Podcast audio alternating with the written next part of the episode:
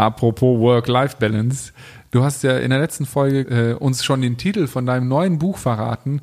Und äh, wenn ich hier so vor mich schaue, sehe ich viele pinke Ordner und ganz viele pinke Bücher. Und eins davon, da hast du mir was draus vorgelesen, ähm, wo ich wirklich absolut geschockt war. Das war Mhm. für zwölfjährige Mädchen. Ja, für Und, zwölfjährige äh, Mädchen. Wir werden jetzt nicht sagen, welcher Verlag und auch nicht, äh, wie die Autorin heißt, aber ich möchte sagen, dass ich den Inhalt absolut schockierend, katastrophal fand.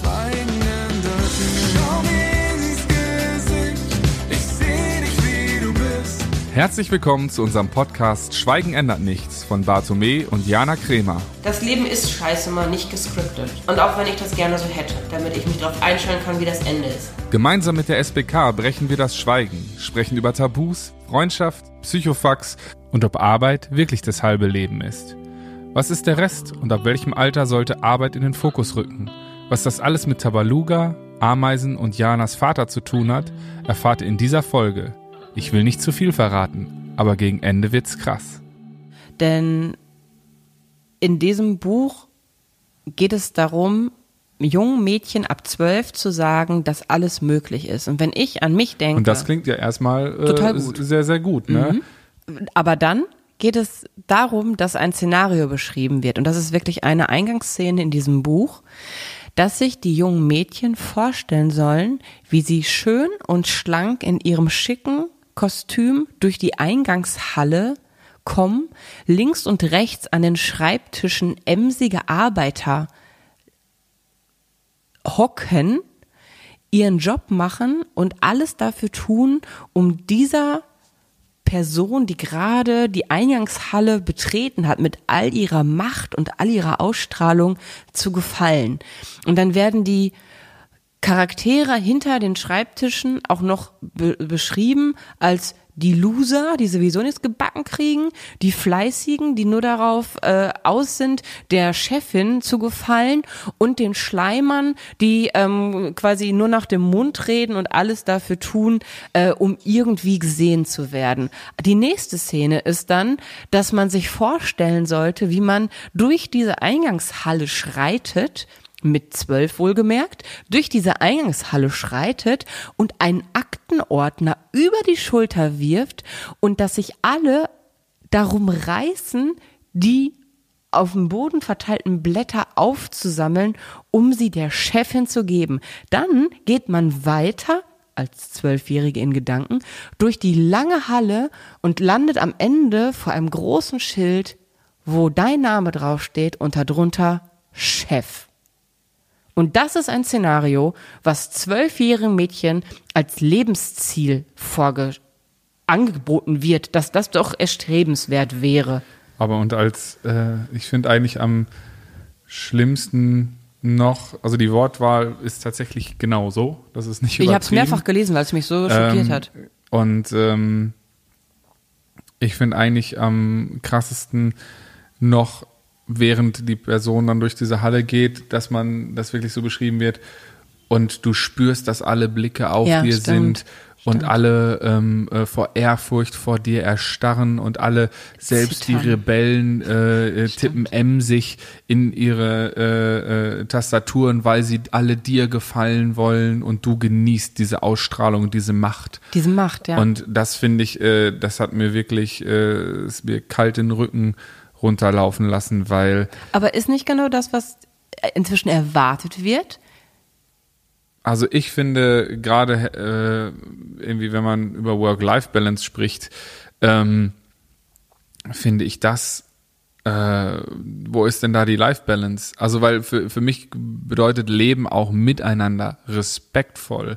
Dass man, man kann ja, man, ich habe ja nichts gegen Chefs, ich habe auch nichts gegen in Anführungsstrichen Macht. Man muss, äh, es, es ist meistens so, dass eben wir in einer Gesellschaft leben, wo äh, hierarchische Strukturen ähm, halt gegeben sind. Und ich glaube auch nicht, dass ähm, es gut ist, zu sagen, das ist alles falsch, sondern es ist immer der Umgang. Und auch, äh, ich bin zwar eher für flache Stru äh, hierarchische Strukturen, ähm, aber dass man lernt auch damit umzugehen, dass es einen Chef gibt, der natürlich auch, ich würde es nicht macht, sondern Verantwortung trägt, vielleicht auch teilweise mehr Verantwortung als jemand, der ähm, dann einen anderen Job äh, in, in dieser großen Firma hat, der ähm, ja, halt einfach äh, eher eine ausführende Kraft ist und alles ist aber wichtig, wie ein großer Motor. Ne? Wenn in einem Motor irgendwie das kleinste Zahnrädchen, was vielleicht von allen anderen so un, äh, als unwichtig betrachtet wird, wenn das hakt oder nicht mehr rund läuft, weil es nicht glücklich ist,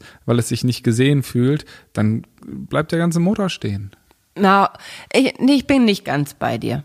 Also ich bin tatsächlich ein Fan von Hierarchien ich finde, dass die Menschen, die Außergewöhnliches leisten und außergewöhnlich viel arbeiten, auch außergewöhnliche Verantwortung tragen dürfen. Für mich ist Verantwortung zu tragen eigentlich was sehr Schönes und Entscheidungen zu treffen. Du guckst kritisch und findest es nicht so geil mit äh, Verantwortung haben. Ich bin halt auch diejenige, ich wäre gerne unersetzlich. Du findest es sehr entspannt, ersetzlich zu sein. Du bist derjenige, glaube, es gibt der halt zwei Definitionen da von, von Chef sein und das, was da beschrieben wird, ähm, das, was beschrieben wird in dem Buch, ist ja schon so, wenn, du, wenn ich gerade deine ersten Sätze höre, dass du das ja dann schon auch ein Stück weit genießt, weil wenn ich herausragendes leiste, habe ich es auch verdient, herausragend gewürdigt zu werden. Aber herausragend, herausragend gewürdigt zu werden, meine ich in finanzieller Hinsicht und nicht in der Hinsicht, dass andere Menschen vor mir kriechen. Das finde ich eine ganz, ganz schreckliche Vorstellung, dass die Menschen Angst vor mir haben. Ein Chef sollte jemand sein, der durch seine Kompetenz und durch seine Entscheidung und durch sein, ähm, seinen Einsatz sich auszeichnet und nicht dadurch, dass er die anderen klein macht, um sich selber größer, größer zu fühlen. Wie lächerlich ist bitte das Bild, dass man seinen Aktenordner da äh, um sich schmeißt und dass die anderen kriechen um die Sachen. Also als ich dieses Buch gelesen habe, da habe ich mir gedacht, verdammt, wie schlimm ist dieses Bild, was da gezeichnet wird von der Gesellschaft, was von den jungen Mädchen in Zukunft erwartet wird. Und dann denke ich an unsere Konzertlesung an den Schulen, dass genau das der Fall ist. Dass die Tage der Schülerinnen und Schüler so vollgepackt sind mit zum einen Unterricht, danach noch ähm, Sportverein, danach noch eine, eine Fremdsprache, danach noch äh, ein Debattierkurs. Ich habe mich neulich mit einem Und dann auch noch Geige lernen, doch. Nee, so weit ging es zum Glück nicht, aber vermutlich ist äh, irgendwie ein Instrument, äh, äh, eine musische Ausbildung, es ist sicherlich auch äh, irgendwie noch. Aber ganz ehrlich, als ich früher nach der Schule mich um 15 Uhr mit meiner besten Freundin getroffen habe, haben wir nicht einen Debattierkurs oder sonst was gemacht. Wir haben uns die Hunde von der Nachbarin geholt und haben unseren Gassi-G-Club gegründet. Und fertig. Ja, aber. Und ich bin jetzt auch Chefin. Das natürlich. Und ich finde es auch absolut ähm, verantwortungslos, äh, jungen Menschen das so vorzuleben oder vorzugeben und das auch noch als quasi Ratgeber zu verkaufen, wo dann drauf steht, lebe deinen Traum, so nach dem Motto, also quasi die, der Postkartenspruch vor dem Herrn. Mhm. also irgendwie so erreichst du dein, deine Träume zu leben. Aber das bedeutet ja dann gleichzeitig mit ohne Rücksicht auf Verluste. Über Leichen ohne, gehen. Ja, ja. und das finde, das ist ja absolut äh, desaströs. Aber ähm, am Ende des Tages hat auch euer Gassi-G-Club ähm, dazu geführt, dass du heute sagst, Arbeit ist immer wichtiger. Und da frage ich mich, leben wir sowas nicht auch dann vor? Wir hatten vor zwei Folgen, haben wir noch äh, darüber gesprochen, in der Folge Hassliebe. Dass ich meine, du hast dich selbst am Ende vor dir erschrocken in der Folge, aber da hast du auch gesagt, am Ende des Tages bin ich für meine Mädels da, wenn es denen schlecht geht, aber ansonsten weiß ich doch, dass es denen gut geht, dann kann ich doch auch arbeiten. Ja, aber meine Arbeit ist ja jetzt nicht, dass sie für mich das Gefühl von Arbeit hat. Die meiste Zeit meiner Aber trotzdem ist es doch Arbeit. Also verstehst du, trotzdem ist dein, dein Kopf doch permanent am Rattern, permanent am äh, Optimieren, permanent irgendwelche Aufgaben am Erfüllen und nicht äh, du schnappst dir nicht den Hund der Nachbarin mit deiner besten Freundin und gehst zwei Stunden Gassi jetzt mit eurem Gassi-G-Club oder machst du das noch einmal die Woche? Nein. Aber ich hätte Das so wäre gerne dann, das wäre eine Work-Life-Balance, wo wir Nee, ich weiß, äh, nicht 5% gesund live ist. haben und 95% Work. Ja. Und ich meine, das ist ja gerade auch die Gefahr, wenn man die Dinge eben gerne macht. Dann fühlt sich halt oft nicht nach Arbeit an. Ja. ja aber ich ich weiß nicht, ob ich es schon mal gesagt habe, es kommt mir so bekannt vor, aber ich habe so vielen Menschen in der letzten Zeit erzählt, weil ich es so toll fand. Ich habe mich ähm, mit äh, einem Musikerkollegen unterhalten, der meinte, ja, mein Beruf kommt von Berufung. Und äh, früher war es meine Leidenschaft, jetzt ist Hm, das mein war Beruf. vor ein paar Folgen, hast du das erzählt. Habe ich das schon erzählt? Okay. aber stimmt. Erzähle ich ja nur noch mal ganz kurz, Ja, weil, äh, weil es mal Leidenschaft, Leidenschaft. Und ähm, das fand ich eigentlich sehr, sehr treffend auf den Punkt äh, gebracht. So, weil bei Berufung ist es noch so, finde ich, man fühlt sich dazu berufen, man macht es gerne, aber man hat auch noch einen gewissen Abstand dazu. Ich habe gar keinen Abstand und, und, und äh, wenn es die absolute Leidenschaft ist, ne, und man so verbissen ist da rein, ne, da, im Wort bin ein verbissen Terrier.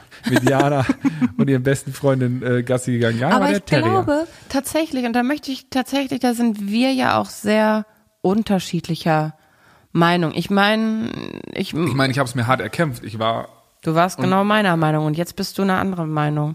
Und das weil ist ich auch gemerkt schwierig. weil ich gemerkt habe, dass es, äh, dass es so nicht weitergeht, Dass weil ich zweimal ja. im Krankenhaus lag einfach und äh, ich erinnere mich noch dran, da haben wir auch schon mal drüber gesprochen, dass beim zweiten Mal meine Daten, also da war es nicht mehr Dehydrierung, weil ich nur Kaffee gesoffen habe, um wach zu bleiben, sondern da war es wirklich einfach, ich habe zu viel gemacht und meine Datenautobahn war voll und da war ein Crash. Aber zum Glück waren nicht alle fünf Spuren dann durch den Crash belegt, sondern nur eine, die gesperrt wurde und die hat mich schon ins Krankenhaus gebracht. Und da weiß ich noch, dass wir bei der SBK angerufen haben und die uns äh, gesagt haben, alter Schwede, ihr müsst da aufpassen. Ganz ehrlich, äh, wir haben bei uns Mitglieder. Die haben im Endeffekt die gleichen Symptome und liegen seit einem Jahr in der Reha. Diese, ich glaube, Burnout ist inzwischen echt eine Volkskrankheit geworden. Und ich denke, dass die, also äh, es gibt ja jetzt wirklich äh, neue Zahlen, dass teilweise schon die Zwölfjährigen einfach an Burnout leiden, weil die Tage so voll geballert sind, dass sie den Druck einfach nicht mehr standhalten. Und ein Burnout ist halt nicht einfach davon gekennzeichnet, dass man sich ein bisschen überfordert fühlt, sondern ein Burnout hat wirklich ganz krasse Symptome von Herzschmerz, dann ähm, Druck auf der Brust bis hin, dass man einfach, ja, kollabiert und nichts mehr geht. Und ähm, dass man dann auch einfach gar nicht mehr in der Lage ist, zwischen richtig und falsch und Tag und Nacht zu unterscheiden. Und dass inzwischen Zwölfjährige an Burnout erkranken und danach in die Reha müssen und ganz lange vom Schulunterricht ausfallen, also das ist echt, das, das, da Ja, wo ist die Angst. Kindheit hin? Ja. Wo ist die Kindheit hin, wenn, der, wenn die Jobbezeichnung irgendwie ja irgendwie Chef ist und irgendwie Mhm. alle gucken nur noch auf mich. Das ist ja im Endeffekt, sagen wir noch, das veraltete Beispiel zu irgendwie YouTube-Star, wo man dann irgendwie mit äh, 14 schon äh, der Superstar in der Schule ist, wo man irgendwelche Klickzahlen hat und irgendwelche ständig dem Vergleich ausgesetzt ist und permanent Ultra anstrengend. permanent irgendwie äh, sich mit nicht nur mehr mit der Klasse dem Vergleich aussetzen muss, Mhm. weil klar, das Vergleichen steckt irgendwie auch in uns Menschen drin, aber äh, In mir nicht. In, der absolut nicht. Und aber in, in, in diesem in dieser Extremform, wie wir es heutzutage haben, verschiedenste soziale Plattformen, wo man sich nicht nur irgendwie äh, in der Klasse, so in der Schule, nicht mal mehr im Dorf oder in der Stadt vergleichen muss, sondern in, mit einfach mit dem mit der ganzen Welt. Man hat immer den Vergleich mit der ganzen Welt und Hm.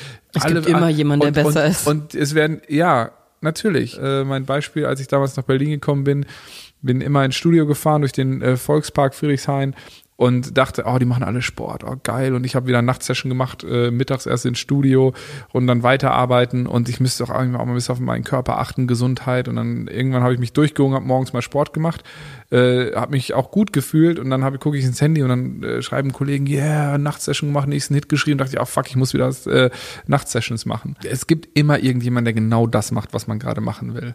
Und wenn man da hinterher rennt, kann man ja nur verlieren. Aber Verstehst ich habe das Gefühl, wenn man wenn schon im gefühlt fast Grundschulalter, spätestens irgendwie sechste Klasse, es anfängt, um sich optimieren geht, dass es darum geht, äh, der die Schönste zu sein, äh, irgendwie und dass es darum geht, die meisten Klickzahlen zu haben, irgendwie bekannter zu sein, schneller zu sein, was auch immer, was man da alles äh, äh irgendwie anführen kann ja, und schon geht irgendwie das Business aufzumachen, dass einem gesagt wird, hier, guck mal, der ist 17 und hat schon irgendwie seine erste Firma gegründet und der, so ja, weißt du, früher. Es ist halt, halt auch alles möglich.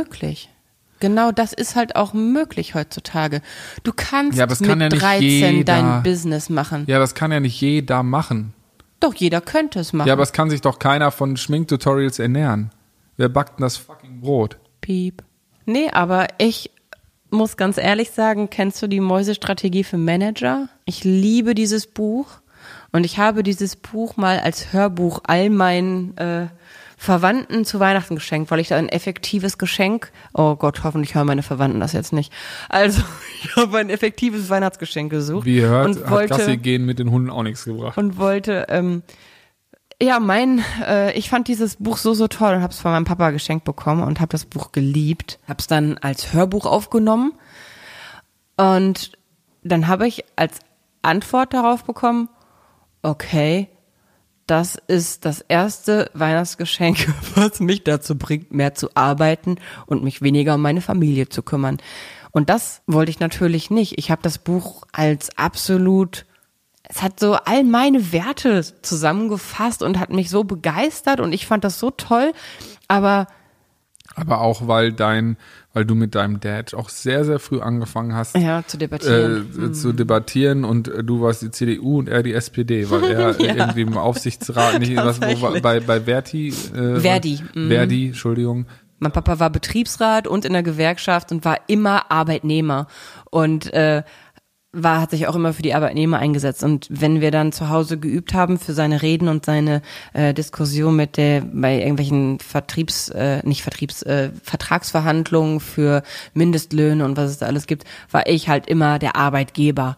Und ich habe schon sehr früh gelernt, die Arbeitgeberseite zu vertreten und sie zu leben. Und ich muss auch gestehen. Die Managerseite. Ich bin gerne Managerin und ich, ich liebe es, wenn Menschen Außergewöhnliches leisten. Und ich finde es mich, ich finde das sexy, wenn jemand Tag und Nacht arbeitet und sich um nichts anderes kümmert, weil da hat man alles in der Hand und Zahlen lügen nicht. Das ist so diese Erfolgsstatistiken und Zahlen. Da kannst du dir sicher sein, Menschen enttäuschen. Aber wenn du in deine Arbeit das investierst, bist, kannst du dir sicher sein, dass es sich auszahlt. Bei Menschen kannst du dir nicht so sicher sein. Menschen sind Menschen. Ein Bündel von Emotionen. Ja, genau. Und diese Gefahr hast du bei Arbeit nicht. Wenn du was reinsteckst, kommt was raus. Wenn du was Weiß investierst. Ich nicht. Wenn du, wenn du, äh, solange du dein eigener Chef bist. Ja. Aber ja, und merkst du, hast du dir mal die letzten zwei Minuten zugehört? Du sagst mit an, eigentlich nur mit anderen Worten genau das, was da in diesem Buch steht. Sei dein eigener Chef. Hab alles in der eigenen Hand. Dann ja, werden aber dich oh, alle. Das, das bin ich, das, das, da bin ich voll bei dir. Das ist auch genau mein Ding. Werd, werd dein eigener Chef. Finde ich super. Aber nicht auf Kosten anderer. Ich möchte nicht, dass jemand anders von mir kriecht. Sie sollen mich schätzen und mich bewundern für das, was ich leiste. Und nicht, weil ich ihnen Angst mache. Ich möchte nicht mit den Ängsten von Menschen spielen. Ich möchte, dass sie mich für meine herausragende Leistung bewundern. Weil ich herausragendes leiste. Oft. Nicht immer, aber oft. Und da finde ich es auch okay, dass man mich dafür wertschätzt, feiert und äh, das finde ich gut dass man belohnt wird für seine Leistung. Ja, aber das, äh, dein Wertesystem beruht ja ausschließlich auf Leistung dann. Nur und, und mhm. äh, wenn jemand äh, nett ist, empathisch ist, zuhört äh, und im Endeffekt äh, für dein Seelenheil da ist, ja, der, der dir den gutes Gefühl gibt, der dir auch ein Stück weit Selbstvertrauen gibt und für dich da ist und. Das finde ich nett, aber nicht sexy. Nee, aber das ist tatsächlich so. Ich finde, das, das, das finde ich nett und da bin ich auch dankbar, aber der Mann meiner schlaflosen Nächte wäre das nicht. Jemand, der nett ist und. Ja, aber es geht ja nicht darum, gerade, gerade hast du schon wieder das, die Thematik geändert, weil es ist, was heißt denn Mann deiner schlaflosen Nächte? Äh, was ich attraktiv ja, finde. Ja, aber Menschen. du hast, ja, aber du hast ja gerade von dir gesprochen. Ja, dann Das, also das würde würd ich jetzt nicht irgendwie als Ziel sehen, wie ich gerne sein wollen würde.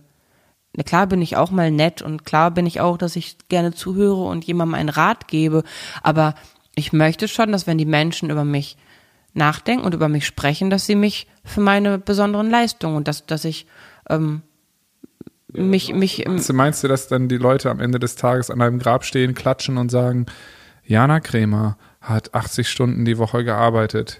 Nee, aber ich Oder meinst du, da kommt überhaupt einer von denen? Weil am Ende des Tages sind wir alle ersetzlich. ja, aber ich möchte, Zumindest durch unsere Arbeit. Aber unsere ich- Zahlen kann jemand reproduzieren. Unser Herz, unsere Gefühle und all das, das, was quasi die ja, aber für mein Herz und meine Gefühle kann ich mir kein äh, gutes Essen, keine schöne Wohnung und kein, äh, ke kein gutes Leben leisten. Das Leben ist teuer. Und wenn ich äh, einen normalen Job habe und mir die Mieten in Berlin angucke, dann müsste ich ja sonst wo äh, irgendwie ganz weit, ganz woanders, dann müsste ich auf dem Land leben, wenn ich äh, irgendwie eine gesunde Work-Life-Balance hätte. Ich glaube nicht, dass man mit einer gesunden, ich habe das neulich bei, der, es gibt so eine, eine Plattform im Internet, ähm, wo man jetzt nicht wie bei Instagram oder Facebook so seine Kontakte alle pflegt, sondern wo wirklich einfach nur Businessmenschen unterwegs sind, wo man äh, Jobangebote und wo man ja einfach so so Businesskram halt hat. Und da hat jemand einen neuen Job gesucht und da hat er rein, hat, hat sie reingeschrieben, äh, sie ist auf der Suche nach neuen, äh, nach neuen beruflichen Herausforderungen mit einer äh, schönen, mit einer gesunden Work-Life-Balance, wo ich ganz ehrlich nur davor gesessen habe und gedacht habe, als ob da jemand antwortet, die stelle ich doch nicht ein, wenn die eine gesunde Work-Life-Balance will. Und das ist tatsächlich mein Denken. Ich bin, was Work-Life-Balance angeht, absolut asozial. Ja, Ja. definitiv. Das muss ich leider bejahen. Ja, ist, ist also, auch so. ähm, hast du nicht das Gefühl, mal auch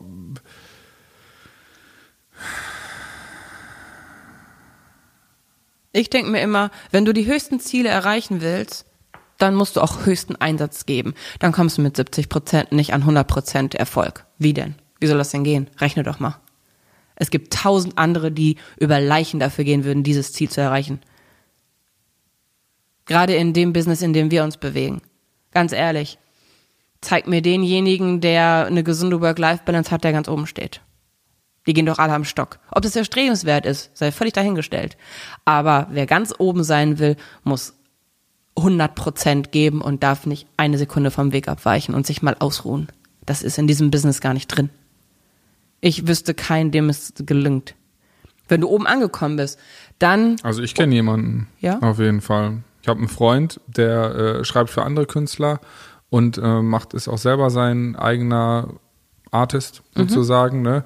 Und der hat auch natürlich zehn Jahre ähm, wirklich gebuckelt und von sehr, sehr wenig ge gelebt, aber nicht so im Sinne von jeden Tag und Nacht nur geschrieben und gearbeitet von einer Session zur nächsten und so weiter und so fort, sondern der äh, hat sich auf jeden Fall auch Zeit genommen, weil gerade im kreativen Bereich ist ja auch so, schafft Langeweile die besten Ideen klar, es gibt und immer also was. Und, diejenigen. ähm, und ich finde schon, dass da, es gibt bestimmt auch, äh, ich meine, sitzt mir ja gerade äh, par excellence gegenüber, ähm, Menschen ähm, wie dich, die sagen so, ich, ich brauche das auch und mich erfüllt das, permanent abrufbereit zu sein, permanent zu arbeiten, immer greifbar zu sein. Aber wie oft ich neben dir sitze und du dich im wahrsten Sinne des Wortes, jetzt hätte ich fast gesagt, auskotzt, ähm, wenn irgendwie jemand nicht erreichbar ist, den du gerade erreichen willst, da, also weil die Menschen es auch von mir verlangen und ich erwarte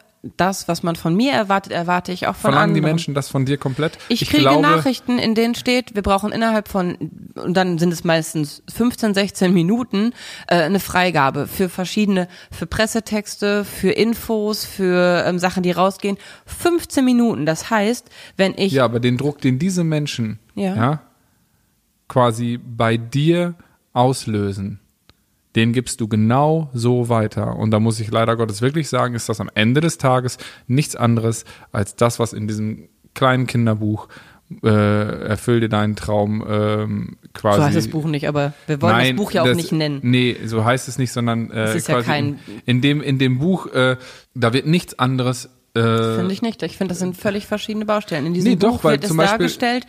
Nee, weil im Endeffekt die stressen dich mit unfassbaren Deadlines, Ja. dass du niemals abschalten kannst, dass Ja. du immer da bist. Ja. Weil sie quasi die Person gerade sind, die durch den Gang geht, weil sie, was weiß ich, das Geld gibt oder die Entscheidung treffen kann, der Chef ist eben. Mhm. Ja. Und da sitzt du die ganze Zeit an deinem Hörer hinter deinem äh, Laptop und wartest darauf, dass die irgendwann anrufen. Und genau so ist es quasi eine Station weiter, vielleicht unten. Da bist du dann irgendwann mal eine Etage tiefer vielleicht noch, aber gleiches Szenario, bist du diejenige, die durch diesen Gang geht und sagt, ich erwarte das in 15 Minuten. Äh, Das ist wie den Ordner hinter dich schmeißen und sagen, zacki, zacki, ich brauche das jetzt direkt.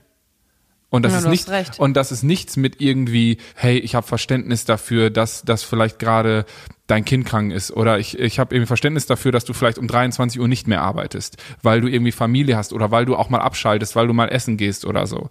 Das das Verständnis ist ja nur sehr selten da und meistens tatsächlich da, wenn quasi von äh, uns beiden die Life Balance inzwischen, die ich mir wirklich auch mit viel Mühe erkämpft habe für mich, weil sie, weil, weil die, weil das Work mich sonst aufgefressen hätte, ja, ähm, von uns beiden mal reinkommt und sagt, ey, hast du auch schon mal daran gedacht? Könnte ja auch daran liegen, dass diese Person gerade nicht da ist. Und könnte auch da, äh, äh, oder hier und jedes. Aber ich gebe dir natürlich 100% recht, dass am Ende des Tages in unserer Gesellschaft das absolut so propagiert wird, dass gesagt wird, wenn du was erreichen willst, ja, dann musst du am Start sein, dann darfst du dich nicht ausruhen, dann musst du immer 100% geben, egal wann, weil du musst doch die Stunde länger wach bleiben als die anderen, damit du noch die Mail als erstes im Postfach siehst, deine Wollte Mail den ganz totalen Arbeitsplatz. ja, im Endeffekt, ja, so klingt es. Äh, Schreib die Mail lieber morgens um, äh, stell den Wecker um zwei Uhr nachts und schreib, schick dann die Mail ab, weil dann ist es auf jeden Fall die, die als erstes oben aufpoppt, wenn der den nächsten Tag den Rechner aufmacht. ich in mir dem, keinen Wecker stellen, In dem, ja, das ist nämlich das Krasse. Dein Biorhythmus ist in diese Richtung schon. Obwohl, es ist in letzter Zeit ist es besser geworden, weil ich mir versuche, das so ein bisschen äh, von dir abzuschauen, weil ich deine Work-Life-Balance inzwischen wirklich bewundere. Aber auf der anderen Seite macht sie mir auch Angst, weil ich immer denke, ich möchte so gerne ein sorgenfreies Leben haben und ich weiß nicht, ob man mit einer gesunden Aber du, Work aber du definierst, äh, sorry, du definierst ein sorgenfreies Leben ausschließlich auf Geld. Und Geld wird hier in diesem Land tatsächlich 90 Prozent mit Leistung gleichgesetzt. Bringst du mehr Leistung, kriegst du wahrscheinlich mehr Geld. Aber auch selbst das ist nicht geregelt. Und Ja, gerade aber ich möchte Versicherung haben, ich möchte ein Dach über dem Kopf haben, ich möchte gutes Essen mir leisten können. Ich möchte keinen Urlaub, das, das ist mir nicht wichtig. Ich möchte aber mal ein, ein Leben haben, wo meine Mama einfach, zum Beispiel jetzt, meine Mama braucht ein neues Hörgerät. Ja. Und? Ich möchte nicht, dass meine Mama an ihrem Hörgerät sparen muss, weil ich es mir nicht Aber leisten muss sie auch kann. nicht. Ja, weil wir arbeiten wie die Tiere. Warum eigentlich wie die Tiere? Weil Tiere wie Ameisen, die arbeiten rund um die Uhr. Die leben, um zu arbeiten. Ja, aber die haben Arbeit Schichten. ist das halbe Leben. Das halbe. Und das andere ist live. Ach so. Nee, aber wie geht denn der Song? Der, Wahrscheinlich geht der ganz von genau so. Tabaluga und Lilly. Ähm, Arbeit ist das halbe Leben. Aber das google ich gleich mal. Das finde ich, finde ich jetzt spannend, wie dieser Ja, den Song. Song, den Song packen wir euch auch in die Show Notes. Das Lustige ist, bei der Siemens Betriebskrankenkasse auf der Homepage gibt es ein Interview, ein Video-Interview mit mir, wo ich sieben Dinge sage, die mir gut tun und die mich entstressen. Ich sollte ich mal wieder selber angucken und selber machen, ne? Ja, das glaube ich auch. Ein, nee, ich verrate dir nicht, was, was, was, was ein, Ja, ich glaube, das hast du noch gar nicht gesehen. Das muss ich dir mal den Link schicken. Den kannst du auch in die Shownotes packen und dann guckst du auch selber mal drauf. Ich glaube, da musst du schmunzeln. Weil eine Sache hat mit dir zu tun. Ja, da bin ich sehr gespannt. da muss ich jetzt direkt mal schauen, Ja. denn äh, jetzt hat hier das Work mit diesem Mhm. Podcast ein Ende und das Live beginnt und ich höre mir mal das Interview an, was ich jetzt gleich dann noch in die Shownotes packe. Ja, perfekt. Und äh, ihr könnt ja mit der äh, Work-Jana noch ein bisschen reden. Ich bin raus. Ich wünsche euch ganz viel Spaß, eine wunderschöne äh, Restwoche oder einen wunderschönen Start in die Woche und äh, bis ganz bald. Habt euch lieb. Tschüss. Tschüss. Hey, ich denke, du willst noch arbeiten hier. Ach so. Nee, wenn du aufhörst, will ich auch aufhören. Nein, ich suche jetzt den Song. Ich suche jetzt den Song. Jetzt sind wir absolut gespannt auf eure Erfahrungen, Meinungen und Ideen. Deshalb schreibt uns gerne oder klickt am besten direkt hier auf Abonnieren und besucht uns auf Facebook, Instagram oder www.schweigen-ändert-nichts.de. Schreib uns deine Geschichte, Meinung und Ideen. Denn wir möchten gemeinsam mit euch über dieses verrückte Abenteuerleben sprechen und das Schweigen brechen. Stell dir vor, du wirst geboren, irgendwo frei wie der Wind. Wär dein Leben nicht verloren, noch bevor es recht beginnt? Nutzlos wären deine Tage, all dein Tun wär ohne Ziel. Verstehst du jetzt? Das ist die Frage, nur gemeinsam sind wir viel. Arbeit ist das halbe Leben, das liegt halt bei uns so drin. Ordnung ist die andere Hälfte, nur mit Ordnung hat das Leben Sinn. Gehorsam dienen, Pflicht und Macht, alles muss geregelt sein. Wenn es geht, auch Tag und Nacht, nur so kann der Staat gedeihen. Das ist schon, das, also, das ist schon wirklich krass. Ich, wenn ich, wenn ich diesen Song so höre, ich kann Wort für Wort mitsingen. Ich bin, ich habe den noch so drin und habe noch genau vor Augen, wie ich als kleines Mädchen im, wie nennt man das, Sperrschritt, nee, im Stechschritt. im Stechschritt durch die Wohnung marschiert bin und äh, ich weiß noch, wie mein, mein Papa immer den Kopf geschüttelt hat, aber ich fand es gut. Ich, ich weiß wirklich noch genau, wie er auf der Couch gesessen hat und den Kopf geschüttelt hat. Und jetzt verstehe ich, warum er das gemacht hat. Ich merke gerade, wie schockiert du bist und ich bin selber nicht weniger schockiert. Und es zeigt mir einmal mehr, mein Papa war halt völliger Arbeitnehmer und war für Freizeit, für gerechte Bezahlung, für. Mein Papa war Tabaluga. Mein Papa war Tabaluga, absolut. Und ich habe ihn für seinen Alkoholmissbrauch so gehasst, dass ich immer der krasse Gegenpart von ihm sein wollte. Ich wollte immer das genaue Gegenteil von ihm und habe mich da so reingefühlt, dass ich das so verinnerlicht habe, als wäre das meine Meinung. Vielleicht, und ich, vielleicht bin ich ja eigentlich, im, wenn mein Papa nicht so gewesen wäre und mich durch seinen Alkoholkonsum und durch seinen, durch seine Sucht dazu gebracht hätte, genau das Gegenteil von ihm sein zu wollen, wäre ich vermutlich gar nicht so krass, wie ich es jetzt empfinde und fühle. Denn für mich ist alles, was mit Arbeit und mit Macht und mit Hierarchie, all das, was mein Vater halt gehasst hat, dieses Work, Work, Work, Work, Work, das ist bei mir ich, ich war einfach immer nur der Gegenpart zu ihm und habe das so verinnerlicht, dass ich das irgendwann als meins angenommen habe. Und jetzt sitze ich hier mit dem Ergebnis. Mein Papa war halt 100% Gefühl, 100% sozial. Und ich bin, glaube ich, viel zu oft exakt das krasse Gegenteil. Ich glaube einfach, dass du genau das so tief in dir vergraben hast, dass peu à peu, wenn diese Sachen, wenn diese Mauern brechen, ähnlich wie die Erinnerung damals in vor einigen Folgen, die wir im Auto hatten, das Gespräch, ähm, dass das so schmerzhaft ist, dass das wirklich nur peu à peu ans Licht kommt. Mhm. Und dass du das so tief vergraben hast und so sehr verinnerlicht hast als dein Mantra, ähm, an äh, das komplette Gegenteil zu sein, weil du nicht so enden wolltest alkoholtechnisch wie dein Dad, dass du dir leider, dass du quasi das dich mit dem anderen Extrem eigentlich genau in die Position gebracht hast wie dein Papa und dir aber trotzdem nicht wert bist, auch dieses ganze Gefühl, was in dir lebt, weil dein Papa habe ich ja leider nicht kennengelernt, aber deine Mama ist ein absoluter Gefühlsmensch und ja. liebevolle Frau und wenn dein Dad nur annähernd auch so war, dann, äh, dann steckt so viel Liebe und Gefühl in dir, was nur so selten rauskommen darf, in Anführungsstrichen, was auch ein immenser Druck ist. Hm. Aber schon krass.